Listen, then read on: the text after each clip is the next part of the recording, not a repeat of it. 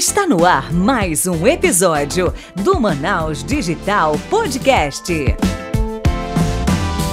Fala Manaus Digital, Léo David aqui para mais um episódio. Hoje, 31, episódio 31, Michelle. Estamos aí caminhando para o final do ano, né? E é, com certeza também a gente já vai começar a pensar no encerramento dessa temporada, mas não poderíamos encerrar essa temporada chamando esse convidado que você vai já apresentar, que ele foi um dos indicados pelo nosso primeiro convidado dessa temporada, o Vitor.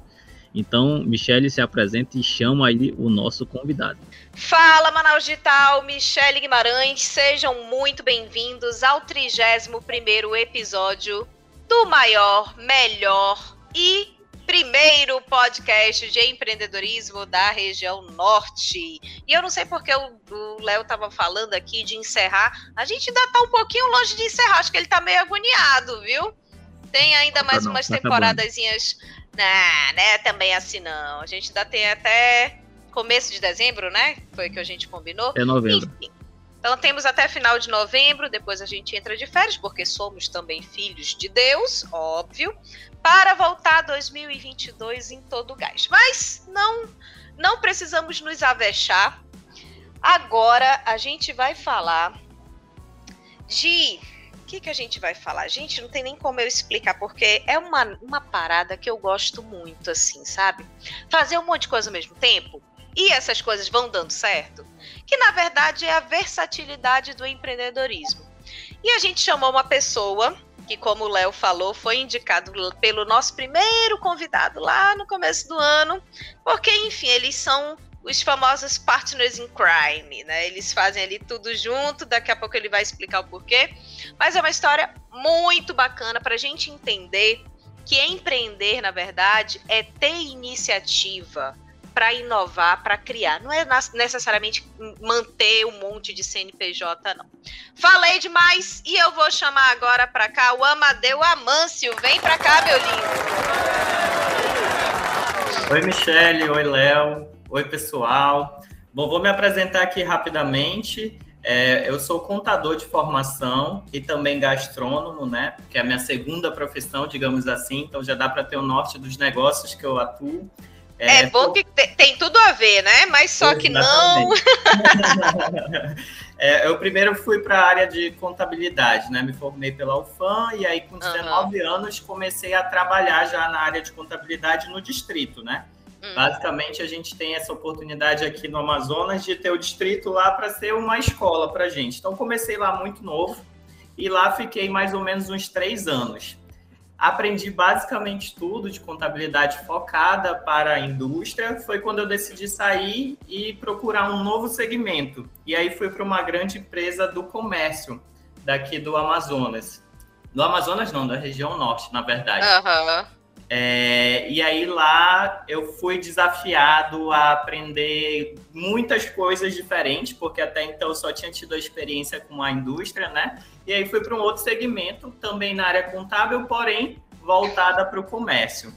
Passei também mais três anos lá nessa empresa, aprendi muito, peguei muita base e eu acho que eu digo que tudo que eu aplico hoje foi porque eu aprendi com uma grande empresa que vi que estava dando certo lá e eu disse, cara, eu posso trazer tudo isso para os pequenos negócios também, né? Uhum. E aí aquela minha veia de empreendedor querendo, buscando já o sangue lá, querendo, não, eu preciso sair, eu preciso ter meu negócio. Foi até então que eu decidi ter o meu primeiro empreendimento, é, que foi montar um escritório de contabilidade.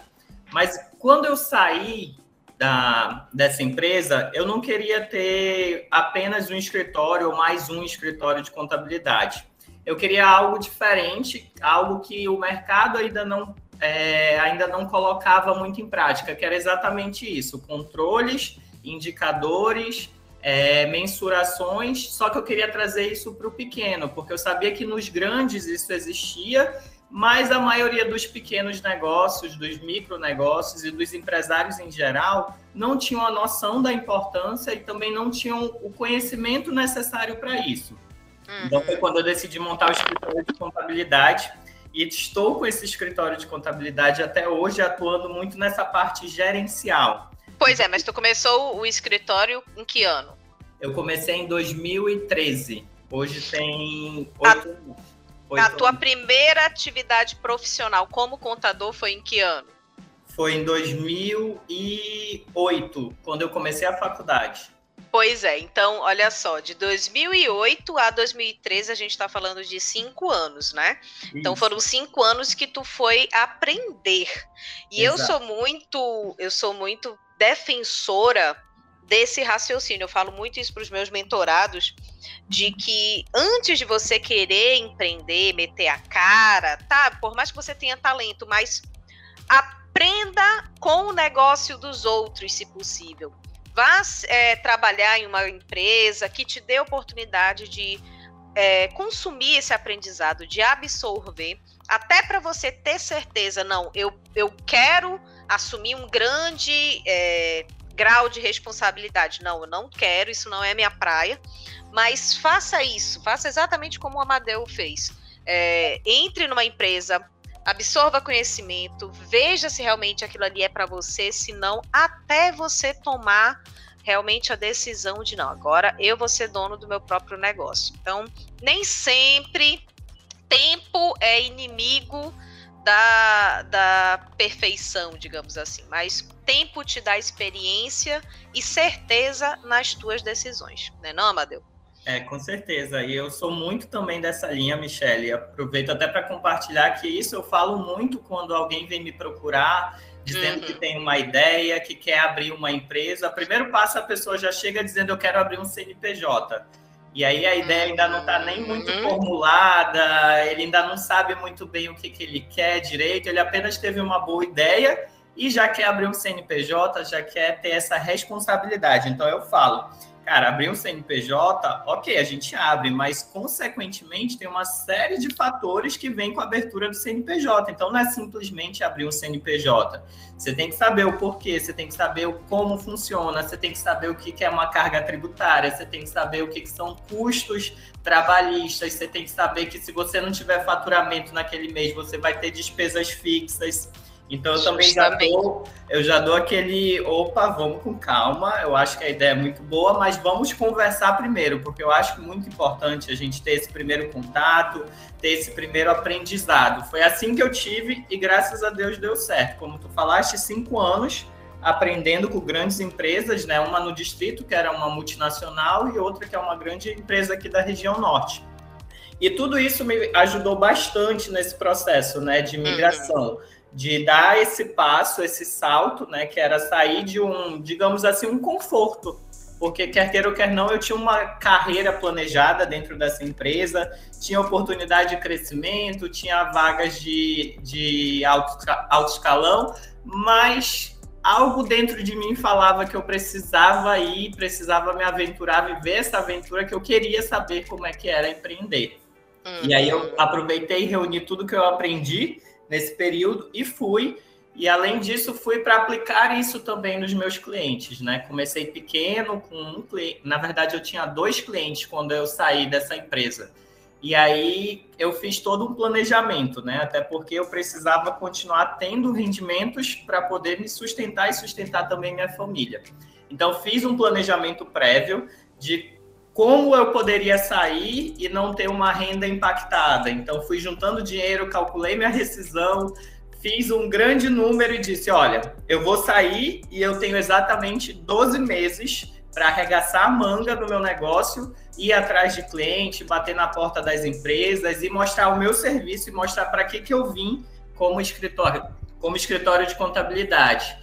E foi assim que aconteceu, né? Graças a Deus não precisou dos 12 meses, menos de seis meses o escritório deu uma alavancada assim, a gente passou de dois clientes para imediatamente 10 clientes, e aí eu já não precisava mais mexer na poupança que eu tinha feito, e aí eu comecei mesmo a me dedicar assim full time para o escritório. Cada vez mais eu queria mostrar para os pequenos clientes, hoje a nossa carteira de clientes, só para vocês terem ideia, mais ou hum. menos é de 95% de microempresas e empresas de pequeno porte. Olha só. Eu tenho poucos é. clientes que são de grande porte, né? Porque geralmente esses de grande porte já têm um nível de estrutura um pouco maior. Os de Complexo, micro, é. é. Os, os microempresários e as empresas de pequeno porte, é, às vezes não têm um nível de organização como essas grandes empresas. Então é isso que eu queria mudar. Eu queria mudar essa realidade. Eu disse, não, se o grande pode, a gente também vai levar as boas práticas empresariais uhum. e os pequenos também que eles vão ver que a empresa vai crescer ao nível de chegar numa empresa de grande porte. E aí deu muito certo, porque hoje eu já estou com a carteira praticamente fidelizada desde o tempo que a gente começou no escritório até hoje praticamente só vai entrando novos clientes, né? Todos os uhum. que a gente conseguiu lá no início, a gente conseguiu reter por conta desse serviço, né? Por conta de mostrar para eles que controles, que indicadores, que demonstrativos contábeis, demonstrativos financeiros são fundamentais nesse meio empresarial. Eu até falo que às vezes o empresário em si, o dono do negócio, às vezes ele é muito bom no que ele se propôs a fazer, no operacional, e tá tudo bem ser muito bom nisso, mas ele também tem que ter esse outro lado, esse outro olhar para o lado administrativo, para o uhum. lado financeiro. Porque muitas das vezes uma empresa, eu até falo para eles nos, nas minhas reuniões, uma empresa ela não fecha por conta de resultados negativos, mas ela fecha por conta de falta de fluxo de caixa. Então, fluxo de uhum. caixa, para quem não sabe lidar, para quem não sabe trabalhar, é assim fundamental uma análise é, contínua no meio empresarial. Então, alguns, muitos nem querem saber dessa parte administrativa, outros delegam essa função para uma outra pessoa mas eu comecei a trazê-los para mais perto desses números, para mais perto desses indicadores. Comecei a mostrar que todas essas informações poderiam servir no processo de tomada de decisão deles, né? Não tomar uhum. mais decisões às cegas, e sim com base em indicadores, com base em números, com base em informações que pudessem dar suporte para eles nesse processo de tomada de decisão. É, como é que foi esse teu processo de é, sair da, da, da, empresa, né, para montar e tu viu um gap no mercado de alguma coisa que faltava dentro dos escritórios de contabilidade que tu queria fazer diferente?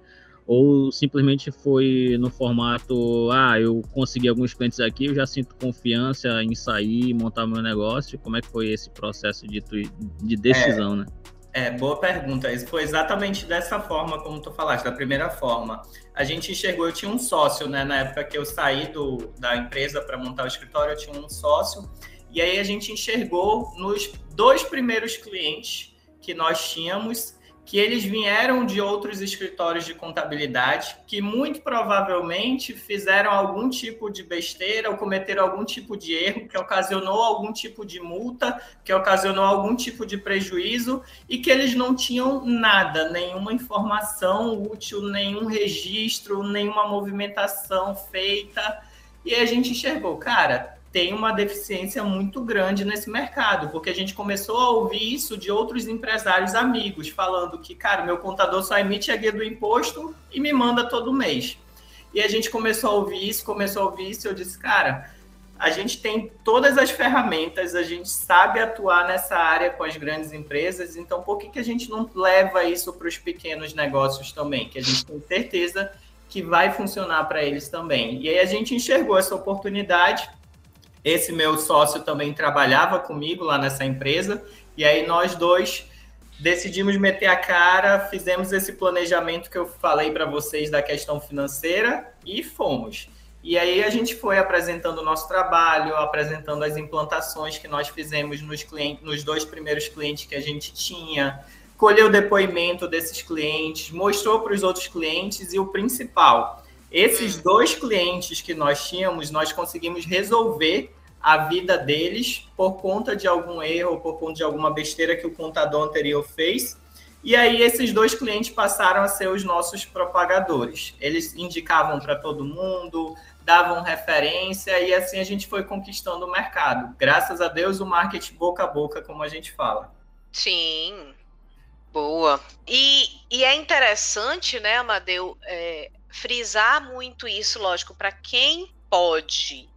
Né? Num país como o nosso, que empreender muitas vezes é necessidade, é a única saída, mas se você tem essa vontade, primeira questão a ser pensada é realmente você plane, se planejar financeiramente para poder suprir as suas contas pessoais. Não adianta você querer empreender se você não sabe como é que vai pagar a conta de luz amanhã.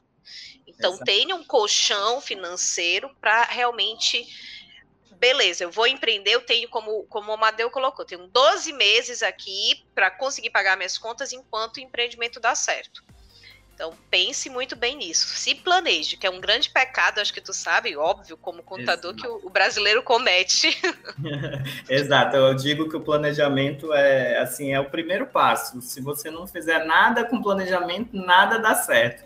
Eu já todos os meus negócios, que a gente vai até falar um pouco mais, todos eles eu vou primeiro naquela parte meio chata. Chata não, eu adoro, né? Mas quando eu vou falar com o meu sócio, por exemplo, o Vitor, ele já é burocrático demais, ele já acha chato demais. Por ele, ele já colocava a mão na massa, né? Já ia logo fazendo e tudo mais. Eu falo, não, vamos, não vamos pular essa etapa. Essa etapa é muito importante, porque é a partir dela que vai ter todo o desdobramento. Então a gente sempre abre lá quando ele vem com mais ideias. O Vitor ele é muito criativo, né? Então, uhum. a cabeça dele com ideias de negócios é a todo momento ali rodando, rodando, rodando. Ele vem jogando as ideias para mim, e aí eu vou abrindo planilhas para a gente fazer o planejamento dos negócios e encaixando dentro da nossa vida, dentro da nossa rotina, porque senão também a gente só vive isso, respira isso e aí não tem mais vida social, né? Uhum. Então, às vezes, a gente também tem que dar aí, colocar cada negócio, cada ideia dentro de um período em que a gente pode tocar, em que a gente vai conseguir encaixar melhor as agendas. Quando começa aquela, e se a gente fizesse isso? Aí tu já sabe, né? Pô, vamos para a planilha primeiro. eu sou o rei é, das planilhas. tudo eu coloco e numa assim, planilha, eu... tudo eu coloco Continua. como, quando, quem vai fazer, enfim, todas aquele, aquelas funções administrativas que a gente aprende na faculdade, análise de SWOT, eu vou colocando lá Canvas, e aí a gente vai fazendo, e aí vai dando certo, né? Eu acho interessante que é, às vezes esse olhar analítico, né, a gente falta muito para a gente pensar dessa forma antes de pagar de doido e começar a criar coisas novas, né? Porque Exato. a empolgação, né, de pô, tô, pô, tem um insight aqui, não, isso aqui é legal e tal, mas a pessoa não chega a validar, não chega a testar, pega os únicos recursos que ela tem e investe tudo nisso. Então isso acontece muito, por exemplo, no hype que, que tá, não é de hoje, né? Já tá em alguns anos, mas o hype que tem de falar de startup, né? Que parece que é algo muito fácil, por exemplo, ah, eu tenho uma ideia aqui, ela já é uma startup, tá no papel, então ela já é uma startup, mesmo eu não tendo produto, e eu quero criar, eu quero ser CEO da minha startup, né? Que a onda agora é ser CEO. E aí, o, o, o que sempre eu vejo nos debates, né, é que os grandes empreendedores sempre falam que chegam com ele, a pessoa perguntando, pô, eu tô trabalhando, só que eu quero ser liberto, eu quero ter liberdade de escolha, eu quero trabalhar menos, eu quero montar uma startup. E aí o cara já fala assim, meu amigo, tu tá falando de empreender e tá falando que quer trabalhar menos, tu continua no teu trabalho, porque isso aí já tá começando errado. A pessoa quer, ah, eu quero ser dono do meu próprio negócio, dono do meu próprio empreendimento, dono do meu tempo.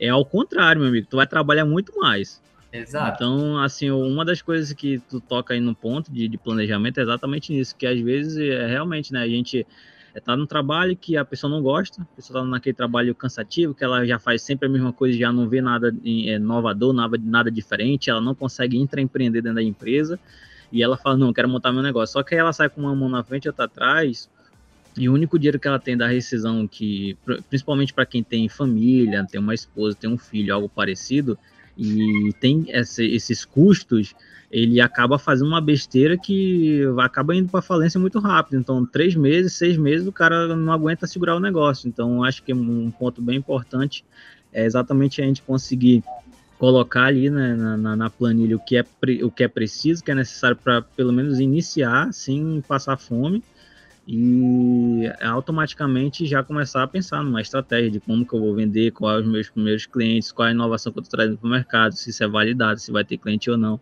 Eu acho que esse é um dos pontos que, que tu fala que a gente vê que tu é bem é, assertivo né, nas tuas paradas.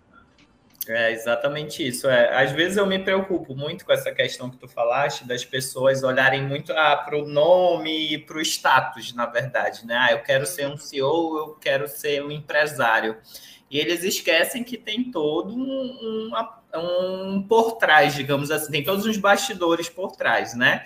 É, nos meus, pelo menos, três primeiros anos do escritório, eu me dediquei assim completamente para ele a ponto de realmente não ter vida social. Foi uma abdicação que eu fiz mesmo, né? Eu já sabia que no meu planejamento eu precisava me dedicar mais, eu precisava estar mais presente nos clientes, presente no meu escritório. Então foram os três primeiros anos que eu abri mão realmente de vida social, de festa, balada, de até de relacionamento, fiquei esse tempo todo solteiro, sem ninguém, porque eu queria fazer com que o meu negócio desse certo, eu queria transformar aquilo em algo sólido e que fosse perene, né? Que fosse contínuo. Então as pessoas às vezes acham que empreender é, é muito fácil, não, não demanda tempo, muito pelo contrário, demanda muito tempo, você precisa realmente se dedicar para aquilo, você precisa investir também naquele negócio e aí tem que saber balancear mesmo, até que ponto é válido, até que ponto realmente você quer sair do seu emprego para empreender ou se não é só aquela chama mesmo de querer ter uma empresa, de se chamar empresário. Valeu tem... a pena essa abdicação de tempo? Muito, com certeza, sem sombra de dúvidas. Eu falei, eu falo até hoje que, cara, não me arrependo um minuto é, de ter feito isso, de ter arriscado, né? Porque foi algo arriscado, eu não sabia se iria dar certo ou não, mas eu acho que o planejamento me ajudou bastante, me deu assim um certo conforto em poder fazer, em tomar essa atitude, né? Então vale muito a pena, é, mas empreender não é tão fácil, principalmente num país onde a gente tem regras tributárias muito complexas, onde a gente tem uma carga tributária muito complexa. Então, assim, é, não é fácil, eu digo que não é fácil, mas quando você pega o gosto, aí você não quer parar mais. Eu sempre digo. Um dia já te chamaram de doido? doido? Ixi, várias vezes, com certeza. Ah, então tá certo. É, assim, na, no primeiro momento, acho que eu, na primeira etapa, né, quando eu fui comunicar a minha família, é, cara, eu vou sair dessa empresa e aí todo mundo não faz isso não faz isso, tá doido, porque menino, olha a carreira e aquele negócio muito de estabilidade, né? Estabilidade, tu tá bem onde tu tá, tu já tá ganhando um bom salário muito novo, tem uma projeção de carreira aqui para chegar no, no topo, não faz isso, tu vai começar tudo do zero. Principalmente dos meus pais, né? Que são pessoas mais conservadoras que vinham de, de negócios, é, que muitas vezes não deram certo, e aí foram para a carteira assinada, enfim. Eles tinham aquele medo, né? Aquele receio. Mas eu decidi mesmo assim. E fui, deu muito certo e não me arrependo um segundo. é, eu sempre digo que, ok, a gente trabalha muito realmente, não à toa, estamos aqui em pleno feriado à noite gravando, diga-se de passagem. Verdade. Mas. Pois é, né? Mas tem uma coisa no empreender que é o que me, me fascina e que hoje até então eu não abro mão, que é a liberdade do gerenciar o tempo. Apesar de trabalhar muito, mas por exemplo, né, hoje, dia é 12 de outubro, feriado, estamos aqui trabalhando, gravando. Isso aqui é o nosso, um dos nossos trabalhos, uma das nossas atividades. Mas dia 21 ao dia 24 eu vou estar fora, vou viajar e não tenho que dar satisfação para ninguém, né? É, é Mas é, é, não vou dar satisfação pra ninguém, não, meu filho, que eu já vou deixar tudo gravado aqui, minhas tá obrigações. Tá vendo como é que é, pô? O empreendedor é assim. É, assim. Pois é, mas é assim, a gente, a gente consegue ter essa liberdade Verdade. de gerenciar o nosso tempo. Não, é, outra esse... coisa, lá de onde tu tiver, tu vai estar gravando se tu quiser. Pois é, também tem essa, essa mobilidade. Então, é uma coisa que eu não abro mão hoje, porque ah, sei lá, apareceu uma oportunidade, apareceu uma passagem barata, beleza, vamos. passa dois, três dias fora aí numa mini férias, volta e trabalha muito de novo. Sim. Então, essa, essa liberdade de gerenciar o tempo, não é liberdade de tempo, é de gerenciar o tempo, é que é, o, é pelo menos para mim, é o que me fascina no empreendedorismo. É, eu também concordo contigo, Michelle. Eu acho que existe essa grande diferença, né? Das pessoas acharem que ser empreendedor, elas vão trabalhar menos, vão ter mais tempo. Não é isso, é que você aprende a gerenciar, você faz seus planejamentos. Eu também sou assim, eu tenho meu escritório, eu tenho uma empresa de doces, eu tenho um restaurante, e aí eu aprendo a colocar lá aquelas minhas viagens, aquelas oportunidades uhum. de lazer nesse meio termo.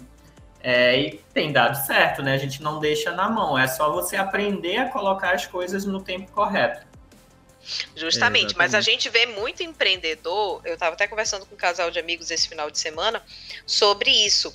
É, foi aniversário da filha e foi um aniversário que durou o dia todo e eles chegaram só depois do almoço porque eles têm uma distribuidora de bebidas e em pleno domingo ainda estavam lá. Ah, porque se a gente não confia em ninguém. Ah, porque se não ficar lá, alguém vai roubar. Então falta essa gestão para justamente falta. você não ser escravo do trabalho, né, da Exato. empresa. É, esse é um ponto que é bem falado, né? É delegação, né? Você não uhum. consegue delegar, você automaticamente vai é, se matar de trabalhar, né? Não tem outra conversa. Então, acho que é o que acontece muito. É a galera realmente criar um negócio, ele, ele até consegue dar certo, mas ele não tem saúde nenhuma, saúde mental, saúde física, porque o cara não tem um tempo de tirar meia hora para se exercitar, porque ele tá quebrado no final do dia, ele só quer dormir, porque no outro dia ele acorda cedo e vai finalizar só já quase perto de meia-noite de pensar em tudo e já arrumar tudo pro dia que vem, por quê? Porque ele tem essa mentalidade de não vão me roubar ou vão ou não confio em ninguém, ninguém consegue fazer o que eu faço, ou a pessoa se apega naquela questão de ah, eu gosto de fazer tudo. Gosto, é a pessoa que ela não consegue deixar ninguém fazer aquele trabalho, né? Ela até delega, mas ela tá lá fazendo. Quando tu vê, ela tá fazendo no lugar da pessoa.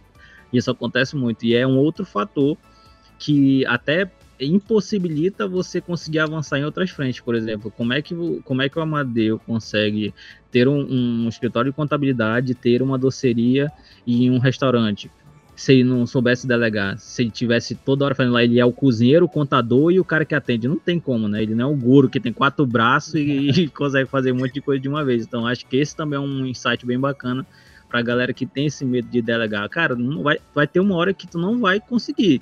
Até tu ter um burnout e passar seis meses com o teu negócio fechado porque tu tá doente, tu não consegue nem se levantar da cama, começar a pensar nessa forma de gerenciar, né, que é você dentro do teu tempo, é das 24 horas, do que daqui a pouco tu começar a ficar doente e até fechar o teu negócio e acabar falindo por conta disso. Exatamente. É, aproveitando até falando sobre isso, como eu já citei, eu tenho outros negócios, né? Aí entra a parte, além do escritório de contabilidade, o que mais que eu faço? Depois do escritório de contabilidade, eu, é, ele começou, depois desses três anos que eu me dediquei bastante, ele começou a andar com as próprias pernas, eu comecei a treinar pessoas para serem meu braço direito, meu braço esquerdo, enfim, todos os braços, para justamente eu ter essa oportunidade agora de então ter uma vida social, de então poder fazer outras coisas, né? Então, basicamente, eu fui treinando as pessoas, capacitando da forma como eu mesmo fazia com os clientes, atendimento de clientes, da forma como eu mesmo gostava que o trabalho fosse entregue para os nossos clientes. E aí eu fui ganhando essa minha liberdade de tempo, digamos assim. Foi até então que eu decidi ter um restaurante. Na verdade, não foi eu que decidi, me chamaram. Eu uhum. tinha uns amigos e, é, na verdade, esse meu amigo já tinha o um restaurante dele e ele me contratou para ser o contador do restaurante. Acabou que eu já não era mais o contador, só o contador do restaurante. Eu passava mais tempo lá no restaurante dele do que ele propriamente dito, né? Porque ele trabalhava oito horas por dia, não podia sair da empresa. Então, basicamente, ele delegou a função de administrar o restaurante dele para mim.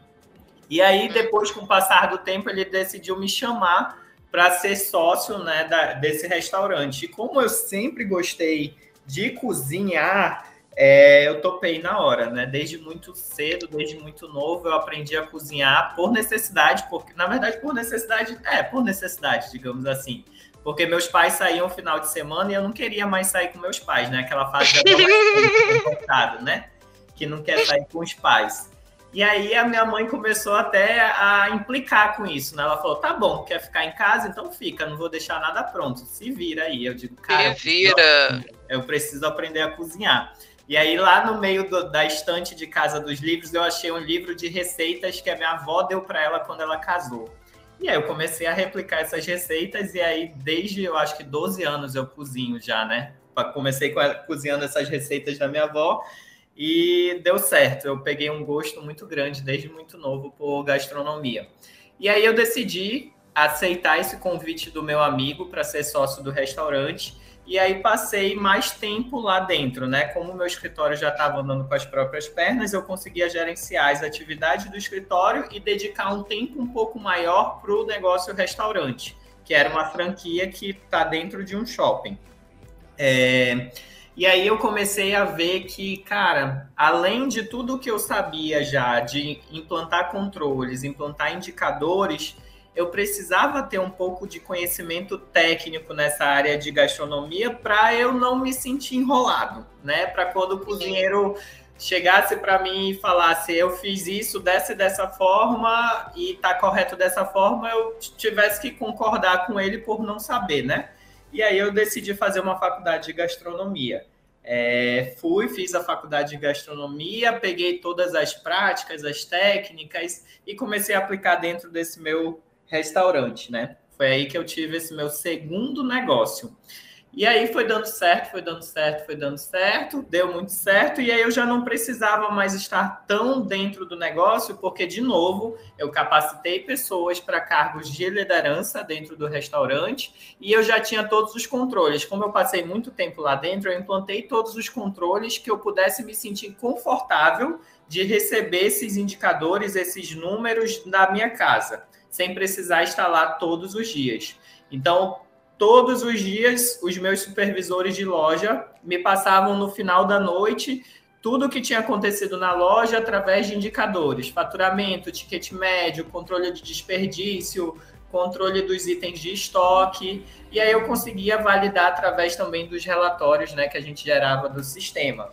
E isso fez com que eu pudesse ter um controle do meu restaurante, mas de forma remota, né? Então, pelo menos Sim. uma vez por semana, eu ia para lá, tirava um tempo para ficar dentro, para conversar com as pessoas, para fazer reunião, para entender como é que estava o clima organizacional, mas já não precisava mais ficar todos os dias, né? A partir dessa implantação de controles. E aí foi quando eu também conheci o Vitor, e aí o Vitor veio com essa proposta do Galinheiro, né? Que é um segundo restaurante. É, e aí eu também eu vi que a ideia era muito boa eu vi que o Vitor tinha uma proposta muito bacana, mas ele não tinha nenhuma experiência com alimentação, né? Nesse sentido de empreender em um negócio alimentício. E eu disse, uhum. não, então vamos fazer o seguinte, tu cuida de toda a parte de, digamos assim, imagem da empresa, marketing da empresa, e todo o operacional deixa comigo que eu já tenho uma certa experiência do meu primeiro restaurante. E aí levei para o galinheiro toda essa experiência, toda essa expertise que eu tinha do meu, do meu primeiro restaurante lá para dentro. Foi novo, assim, algumas coisas a gente conseguiu aproveitar bastante, outras nem tanto, até porque o meu primeiro restaurante era de carne, e aí esse segundo veio de frango. São proteínas diferentes, são métodos diferentes, tanto nas técnicas de cocção, quanto também nos controles que a gente deveria implantar. Então, também foi um segundo aprendizado é, eu consegui aproveitar, digamos que 70% das coisas que eu trouxe do primeiro, mas 30% foi algo novo para mim é, lá dentro do galinheiro. Entendi. E aí o galinheiro começa quando? O galinheiro começou em 2019. 19. É, na verdade, a ideia do Vitor já veio desde 2018. Sim. Só que no primeiro momento, como ele estava só, ele estava com recursos escassos, então ele demorou mais ou menos um ano, um ano e meio para poder fazer o galinheiro do jeito que ele queria, né? Ele captava uhum. recursos durante um mês e aí aplicava lá dentro do galinheiro. Então demorou um ano, um ano e meio para a gente colocar ele para rodar de fato. E aí foi quando 2019 é, ele também já tinha colocado tudo que ele já tinha guardado esse período todo, ainda faltava algumas coisas. Eu falei, cara, bora abrir. E aí, com o passar do tempo, a gente vai ajeitando uma outra coisinha que faltou ainda, né? Entendi. Aí vocês começaram o galinheiro em 2019, né? Só itens com frango. É, Amadeu, eu vou te passar uma percepção minha. Tá. É, era delicioso, né? Uhum. Eram produtos maravilhosos, os sanduíches. Mas, por exemplo, eu fui uma cliente muito rara, pelo simples motivo de. É, aqui em casa, né, eu e meu marido, a gente tem uma lei, a gente não compra frango. A gente não sai de casa para comer frango. Porque uhum. a gente já come muito em casa.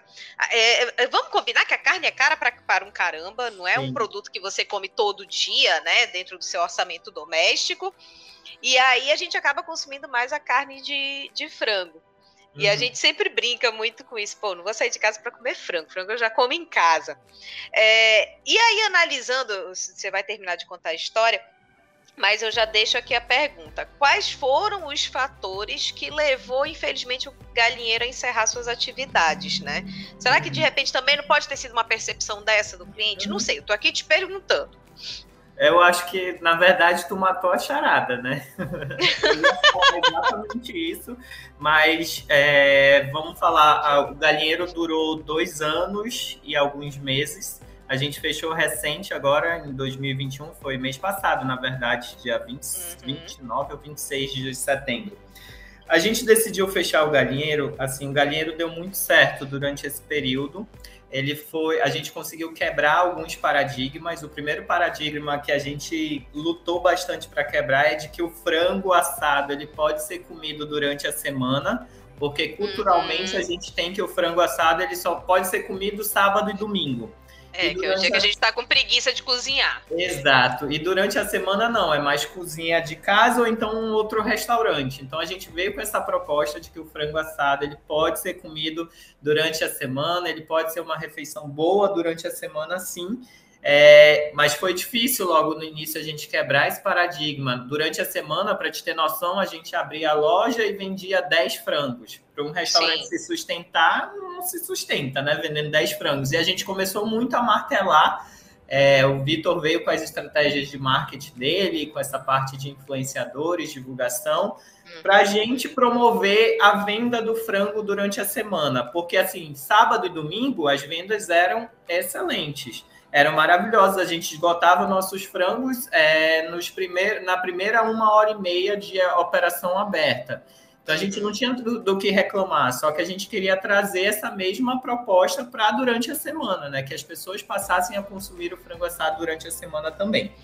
É, demorou, acho que mais ou menos uns seis a dez meses, eu acho. Não consigo precisar exatamente quanto tempo a gente precisou bater nessa tecla, martelar bastante isso e as pessoas passaram a comprar. Para te ter noção, a gente já vendia agora, durante os dias da semana, 50 frangos cada dia, né? Então já era um número é, bem. um bom salto. Bem, bem bom salto mesmo. Para quem começou vendendo 10 frangos durante a semana, então 50 já era um número razoável. É por isso que faltava frango no supermercado, né? Eu fazia limpa esse supermercado.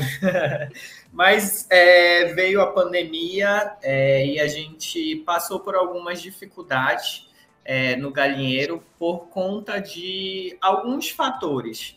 Os primeiros fatores, assim, eu e, eu e o Vitor somos duas pessoas, digamos que muito humanas. E uhum. nos doía muito ter que ficar em casa e abrir um restaurante e colocar a vida dos nossos colaboradores em risco. Então a gente começou a pensar nessa situação. Cara, eu sou empresário, ok, tudo bem, eu, eu tenho um, um eu posso ficar em casa, mas, cara, eu, eu, jamais vou admitir colocar a vida de um colaborador meu em risco por conta de uma empresa, por conta de um negócio. É, se precisar perder, nesse momento eu prefiro perder. Então, conversei muito com o Vitor sobre isso. Então, todas aquelas épocas em que estourou a pandemia, em que estourou as ondas da pandemia, a gente decidiu fechar completamente a operação para colocar todo mundo em casa e continuou pagando o salário de todo mundo. É, então, assim, foram decisões que a gente tomou que apertaram muito o fluxo de caixa da empresa, porque a gente parou. Basicamente, eu acho que foram dois ou três meses em momentos distintos da operação que as pessoas ficaram em casa recebendo salário. É, uma época a gente conseguiu aqueles auxílios do governo, né? Os, uhum. o, esqueci o nome lá agora, mas foram os auxílios que colocaram, mas outras épocas já não tinham mais esses, esses auxílios e aí a gente teve que custear é, a folha de pagamento. Então, isso fez com que o fluxo de caixa da gente desse uma boa quebrada, né? Tudo que a gente tinha ganhado antes pandemia, a gente teve que usar para poder manter, pagar as contas da operação fechada. Então, isso causou um baque muito grande. E o segundo baque, que na verdade eu acho que foi o principal, não foi nem o primeiro que eu fala, acabei de falar, foi o principal mesmo, foi a questão da inflação, consequentemente, aumento Sim. É, é o que tu acabaste de falar, Michele, com a tua percepção. É, eu mostrei para o Vitor, né? Eu sou o menino dos números das planilhas, então toda hora com essa, com esse aumento de preço, com essa inflação doida dos que a gente está vivendo, eu toda hora estava calculando a ficha técnica para saber por quanto a gente tinha que estar tá vendendo o nosso produto e mostrando para o Vitor, cara, essa conta não vai fechar. Primeiro porque o frango, é o que tu falaste, é uma comida que tem que ser acessível, é uma comida de primeira ali, que tem que estar tá no dia a dia, na refeição das pessoas com acesso mais barato. É diferente de uma carne que já tem um valor agregado alto. É, então, assim, chegou um momento que eu mostrei para o Vitor e falei: olha, ou a gente vende o nosso combo de frango, e aí quando eu falo é o frango mais as guarnições, tá? Vende o nosso combo de frango a 110 reais, ou a gente fecha a operação. Então, assim, a gente parou para pensar a longo prazo. 110 reais hoje eu tenho que vender. Cara, daqui pro final do ano a gente vai ter que estar tá vendendo a 150 reais um combo de frango. É, isso não existe. É, assim, eu não compraria, eu falei para ele, eu digo, olha, uhum. meu frango é muito bom, eu ponho minha mão no fogo pelo frango, pelas guarnições, pela qualidade que a gente entrega, mas eu não compraria para minha família um frango de 150 reais. Uhum. É, é muito caro. É, é, muito caro você já pagar 110 reais. O nosso frango em si, ele já tinha um preço mais elevado do é, mercado. que era diferenciado, não era um simples frango um simples assado. Frango, não era uma simples guarnições, era diferente. Exato. A gente queria entregar qualidade, a gente queria entregar sabor, a gente queria entregar um frango numa embalagem diferenciada. É, e tudo isso a gente colocava na ponta do lápis. Fora isso, era difícil também competir é, com a informalidade de outras empresas do mesmo segmento. Então, por exemplo, tenho várias empresas do segmento de venda de frango que conseguem passar um combo de frango a 45 reais tranquilamente. Mas aí também a gente entra na questão da informalidade, de não ter carteira assinada dos funcionários, de não pagar, de emitir nota fiscal e pagar impostos. Então, tudo isso pesava muito para a gente, porque a gente fazia tudo correto. A gente fazia da forma como tinha que ser. E aí, colocando tudo isso na ponta do lápis, a gente chega num combo de frango de 110 reais. Para vocês terem noção, a gente começou comprando o quilo do frango em 2019 a 5 reais. A gente fechou agora o galinheiro, estava pagando 11. Então, mais do que dobrou o quilo do frango, né? Então, o frango que eu conseguia comprar, o frango que em média vai com 2,5 kg a 3 kg, que eu pagava 15, 17, 18 reais, eu já estava pagando nele 30 reais.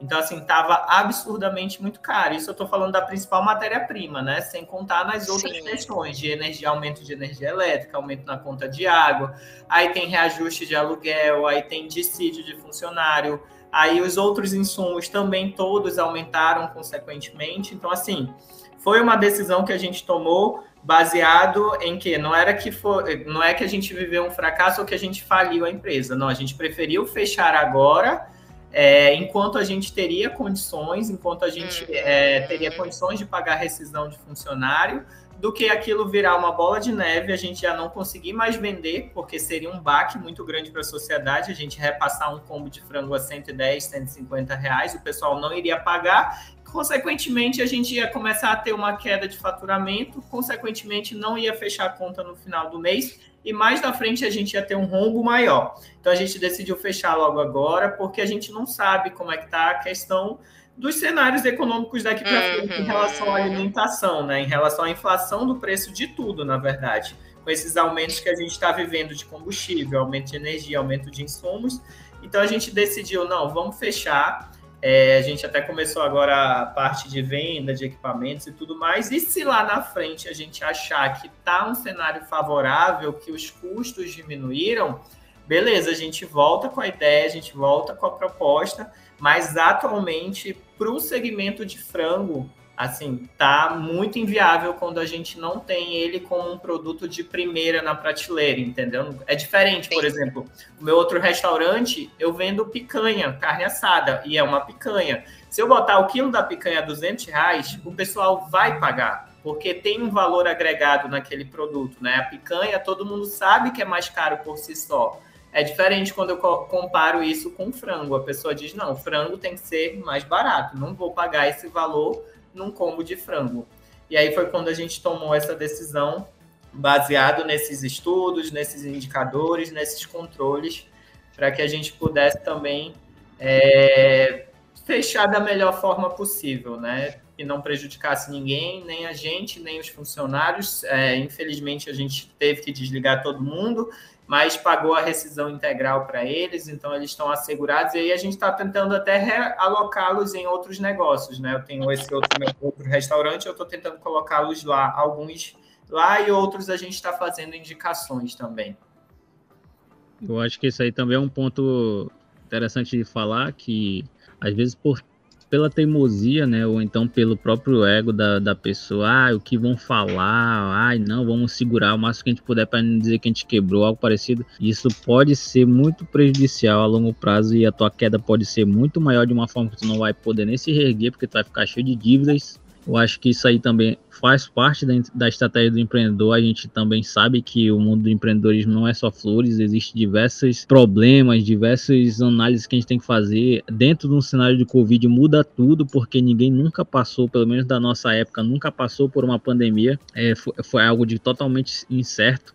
A gente não sabe quando a economia realmente vai voltar do jeito que era, que dava para, digamos que, segurar. E eu acho que essa estratégia é, não, não foi não acontece, digamos, raramente, acontece muito, né? Mas, mas a quem é mais esperto, digamos assim, é de entender qual é o momento certo para dar uma pausa, né? Claro que existem os que vão fechar e mudam totalmente de ramo, mas eu acredito que essa pausa também é muito saudável, né? Você dá uma pausa, você é, vê o, o cenário, aguarda e se caso for viável, pelo sucesso, eu tenho certeza que todo mundo vai, vai rever isso como um grande relançamento e pode ter um boom muito maior depois, fazer um rebrand, não sei.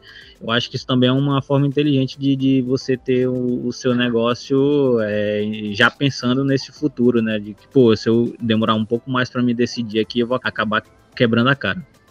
É, e essas decisões no mundo empresarial elas precisam ser tomadas com base em informações úteis, né? Que você possa ter certeza do que você está fazendo, porque são decisões mesmo realmente muito estratégicas, é o que tu falaste.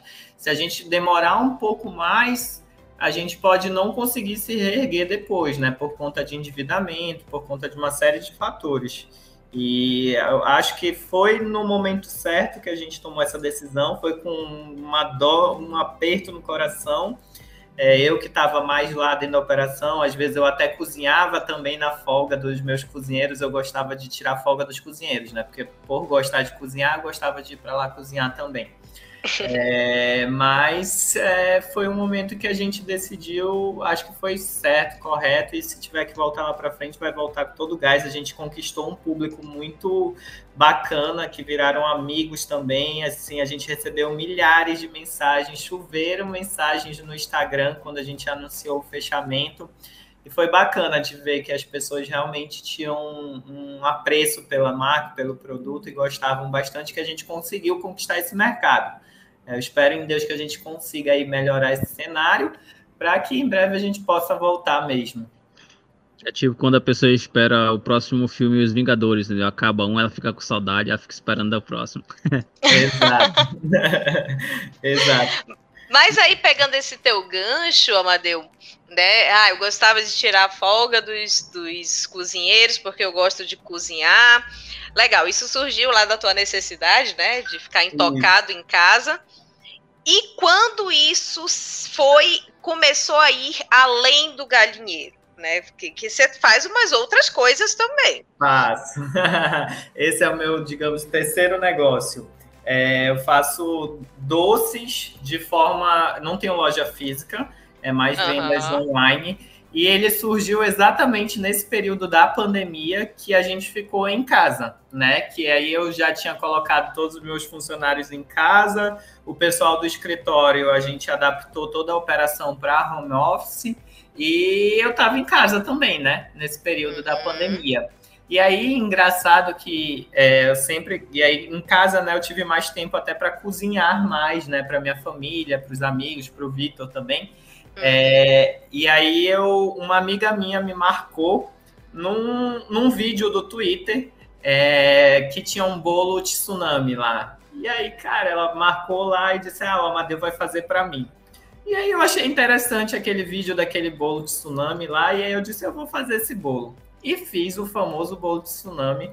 E aí o Vitor foi lá para casa e o Vitor postou aquele bolo de tsunami. Aí pronto, né? Choveu encomendas no direct dele por uma publicação que ele fez desse bolo de tsunami. Aí a gente pensou. Eu comprei, foi meu bolo de aniversário ano passado. É verdade, lembrei.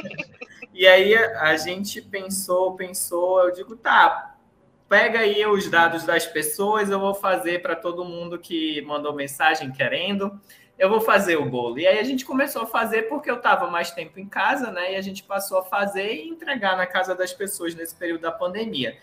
Quando a gente viu, é, isso foi em maio, foi maio, foi maio, ou abril, acho que começou em abril de 2020, foi abril de 2020, se eu não estou enganado. Ou foi abril ou foi maio de 2020. E aí, esse foi. Ah, tá. Vale ressaltar que esse foi o meu primeiro negócio que a gente não fez planejamento nenhum. Foi por postagem do Vitor no Instagram, por conta dessa marcação da minha amiga, que a gente não fez planejamento, porque não, até então não tinha ideia de empresa, né? Então uhum. eu disse: não, eu vou fazer esses bolos só para vender mesmo aqui para essas pessoas que pediram. Só que o negócio foi pegando uma proporção, o negócio foi pegando uma proporção. Quando a gente viu o pessoal do Efigênio Salles, do condomínio, chamou a gente uhum. para ter uma, uma banquinha lá dentro do Efigênio Salles com os nossos bolos, porque alguém de lá tinha comprado, tinha gostado muito e tinha sugerido, né? Como estava na época da pandemia, o pessoal lá do Efigênio Salles colocou lá uma série de empreendimentos, de negócios é, relacionados à comida. Aí a gente foi lá para o Efigênio Salles vender é, esses bolos. E aí a gente decidiu, não, vamos fazer isso dar certo, vamos fazer isso virar um negócio, um terceiro negócio nosso. Aí o Vitor, tá, bora. E aí fomos para a parte de planejamento, a gente não chegou a pular essa parte, só no primeiro momento que a gente não fez, né? Então a gente primeiro validou o produto e aí depois partiu para a parte de planejamento. Bom, aí eu comecei a fazer minhas planilhas, fazer ficha técnica para saber quanto que a gente ia gastar, o que que a gente ia precisar, porque até então eu estava fazendo com as coisas da minha casa, né? Com as coisas que Sim. eu tinha lá em casa, com forno de casa. E aí como a demanda estava aumentando, eu precisava já de um forno um pouco mais profissional, digamos assim, um forno industrial, para aumentar a quantidade de bolos que eu fazia por, é, por hora, né? E aí precisava também investir em equipamentos também, como batedeira mais potente.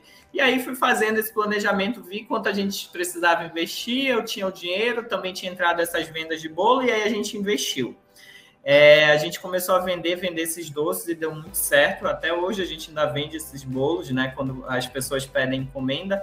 Mas a gente viu que tinha um negócio ali que estava instalando, que estava martelando para a gente, é, que eram essas oportunidades de venda é, online com entrega em casa por conta das pessoas estarem com medo de sair é, durante a pandemia, né? Com medo de sair de casa, mas queriam consumir algo na sua casa, algo bom, algo especial. E aí a gente fez isso, criou a venda de bolo em abril e maio, e a gente começou a pensar em outras coisas que a gente pudesse vender relacionada à comida nos próximos meses. A ideia era a gente vai criar um negócio em que todo mês a pessoa vai receber algo diferente na sua casa, vai ser uma proposta diferente naquele mês para comer na sua casa. Uma aí, assinatura de experiências gastronômicas. Mais ou menos isso. É, a gente pensou nessa assinatura de experiência gastronômica. E aí, logo depois de maio, não tinha mês melhor, que era o mês de junho, que estava relacionado com as festas juninas, que seria o primeiro ano que não teriam festas juninas. E aí bateu o estalo. Pronto. Bolo a gente vai encerrar agora em maio e a gente já abre o start das vendas de uma cesta de comidas com o tema festa junina. Cara, esse negócio da cesta foi um sucesso assim muito maior do que os bolos, né? Porque o bolo era um era a gente tinha bastante volume, mas tinha um valor agregado pequeno. A gente cobrava na unidade de bolo na época eu acho que era 50 reais. Hoje já está um pouquinho mais.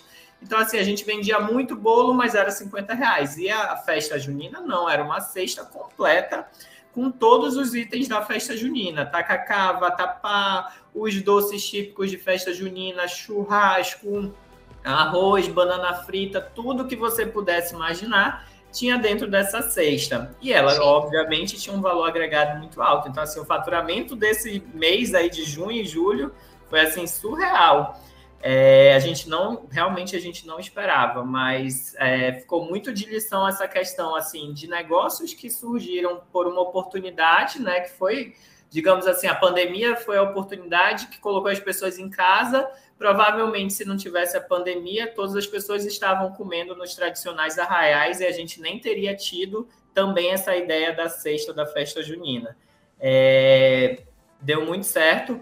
E a gente vendeu muito, assim, foram dois meses, junho e julho, assim, bem cansativos mesmo, porque eu, eu tava sozinho, né, no primeiro momento, na cozinha, fazendo tudo, e aí foi quando eu disse, não, isso daqui virou um negócio grande e eu preciso de pessoas para me ajudar. E contratei minha mãe, que já estava dentro Minha mãe passou a fazer o papel, digamos, de limpeza, organização, porque eu cozinhava ou lavava louça, né? Lavava chão, organizava tudo. Então, minha mãe, contratei minha mãe para ser me auxiliar nesse processo da cozinha. Contratei minhas irmãs dentro de casa para me ajudar a embalar, arrumar as cestas, tudo direitinho, e o Vitor para fazer as entregas. Então, assim, não podia contratar ninguém de fora por conta da pandemia, né? Por conta das restrições. Não ia fazer uma grande aglomeração na minha casa e colocar a vida das pessoas lá de dentro em risco, né? Uhum. Então, a gente foi bem cauteloso e aí eu contratei as próprias pessoas que estavam morando comigo lá para me ajudar é, nesse processo, porque realmente estava todo mundo em casa. E aí, cara, deu muito certo. E aí, depois da sexta junina, a gente também fez um bolo especial para o Dia das Crianças, aí já foi mais em outubro. E dezembro veio o start. Na verdade, assim, eu já tinha vendido antes do Panetone, já tinha vendido bem no ano anterior. Mas esse dezembro de 2020, assim, foi surreal. As vendas de Panetone também bombaram muito. Então, assim, a gente decidiu criar a doceria com base no Instagram do Vitor é, que ele já tinha anteriormente, antigamente, antes dele ser arroba Vitor, ele era arroba é de comer, né? Que era um influencer que dava dicas de gastronomia, locais e tudo mais. É, então a gente usou essa marca dele, essa logo dele, essa marca que ele já tinha construído para fazer a nossa doceria, para fazer essa, não digo nem mais doceria, né? Essa empresa de alimentos é, com vendas online. E aí eu fui começando a também me profissionalizar na área, né? Busquei cursos relacionados à parte de gastronomia, cursos de doces, cursos de chocolate, para que a gente pudesse todo mês entregar algo diferente, ou seja, identificasse alguma data comemorativa, digamos assim, e propusesse algo diferente naquele mês. Então hoje a gente vende ovos de Páscoa na Páscoa, a gente vende os nossos bolos, e aí os bolos não têm datas, né? O ano inteiro vendendo bolo mesmo. É, a gente vende os panetones no final do ano. Esse ano a gente decidiu não fazer a sexta junina, até porque assim já estava um pouco mais é, ameno a questão da pandemia, as pessoas já estavam uhum. se reunindo, algumas ainda entraram em contato, e eu também não quis fazer mesmo por conta de outros negócios que eu estava pensando, por conta de algumas coisas que eu estava querendo tocar, né? E, é, e, e, a sexta junina ia me exigir bastante tempo. E a gente decidiu não fazer, mas assim, foi choveu pedidos, assim, as pessoas ligando, mandando mensagem, a gente decidiu, não, esse, esse ano não vamos mais fazer, as pessoas já têm condições, enfim, já estão frequentando lugares que têm acesso a essas comidas. E agora a gente também está aumentando o nosso portfólio, é, a gente, eu fiz um outro curso recente de doces, de tortas e a gente vai vender agora a partir de novembro também umas tortas diferentes, umas tortas aí bonitinhas de mesa e que vai servir muito também para as festas juninas associado às vendas do, do Panetone. Aí sim, meu amigo. Mano, Olha ele aí, falou tanta coisa que, que eu já fiquei até zonza. Não sei o que, panetone Tony, não sei o que diferente. Meu Deus do céu, Deus. Oh, meu Deus, meu espírito taurino aqui. Só pensa em comer, comer, comer, comer. Ai, me deu fome também.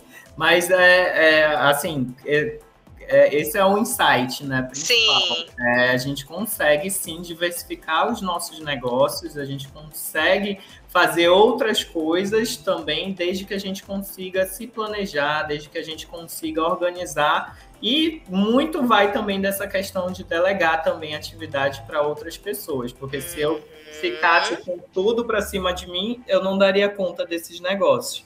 Então hoje eu consigo tocar o meu escritório de contabilidade, consigo tocar o meu restaurante, que ainda está aberto, de carnes, e consigo tocar agora as, a doceria do Ed Comer aí com as encomendas que vem surgindo que hoje é de modo to totalmente online, totalmente digital, né? A pessoa encomenda e a gente entrega, então não tem loja física, é um pouco mais tranquila essa parte. Então, pro gente, é muita coisa. E aí, para a gente já entrar no, na nossa reta final, Amadeu, é, eu acho que você já deixou aí a grande dica para as pessoas que quem tem essa alma empreendedora pensa em um monte de coisa, mas tem que dar o time para cada uma e principalmente o planejamento, né?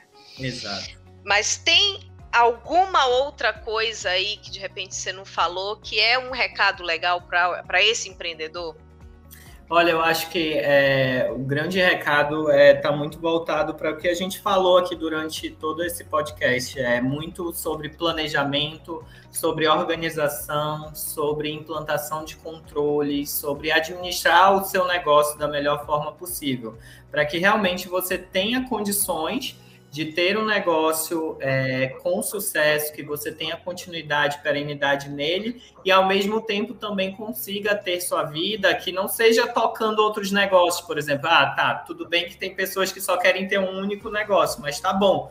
Que elas também foquem no negócio e que elas tenham a vida pessoal delas, que elas possam fazer as viagens, que elas organizem o tempo delas para isso porque hoje eu vejo, é, e é uma coisa também que me preocupa muito, as pessoas ficarem doentes por conta de empreendedorismo, por conta de excesso de trabalho, por conta de querer cada vez ser mais e mais e mais e mais. Eu acho que Sim. não é isso, pelo menos não é isso que eu quero para mim. Né? Uhum. E não quero isso para as outras pessoas também. Eu acho que você tem que fazer o seu negócio realmente crescer, fazer o seu negócio ser é, bacana, que lhe dê retorno, que seja um sucesso, mas você, você também tem que saber até que ponto isso é algo que não vai afetar a sua saúde, é algo que não vai lhe deixar doente também. Às vezes eu fico é, receoso porque eu vejo muitas pessoas, eu digo até muitos jovens, muito focados naqueles grandes empreendedores de palco, digamos assim, uhum. que contam as historinhas ali de sucesso, de milhões de números e isso e aquilo, e aquilo para mim, assim, particularmente não passa de palco.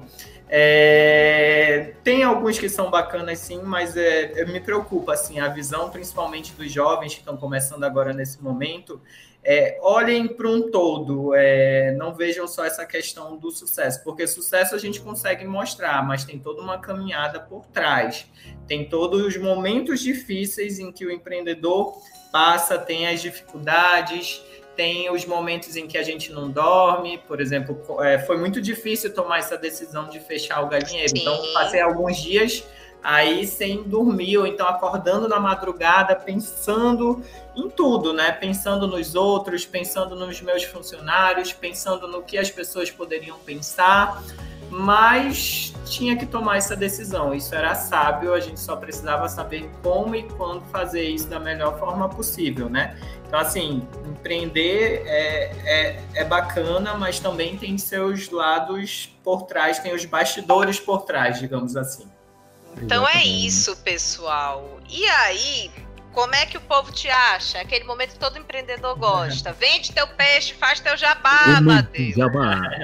Bom, é, podem me procurar nas redes sociais. Eu estou no Instagram. Meu Instagram é Amadeu. É bem simples. É, também estou em LinkedIn, Facebook.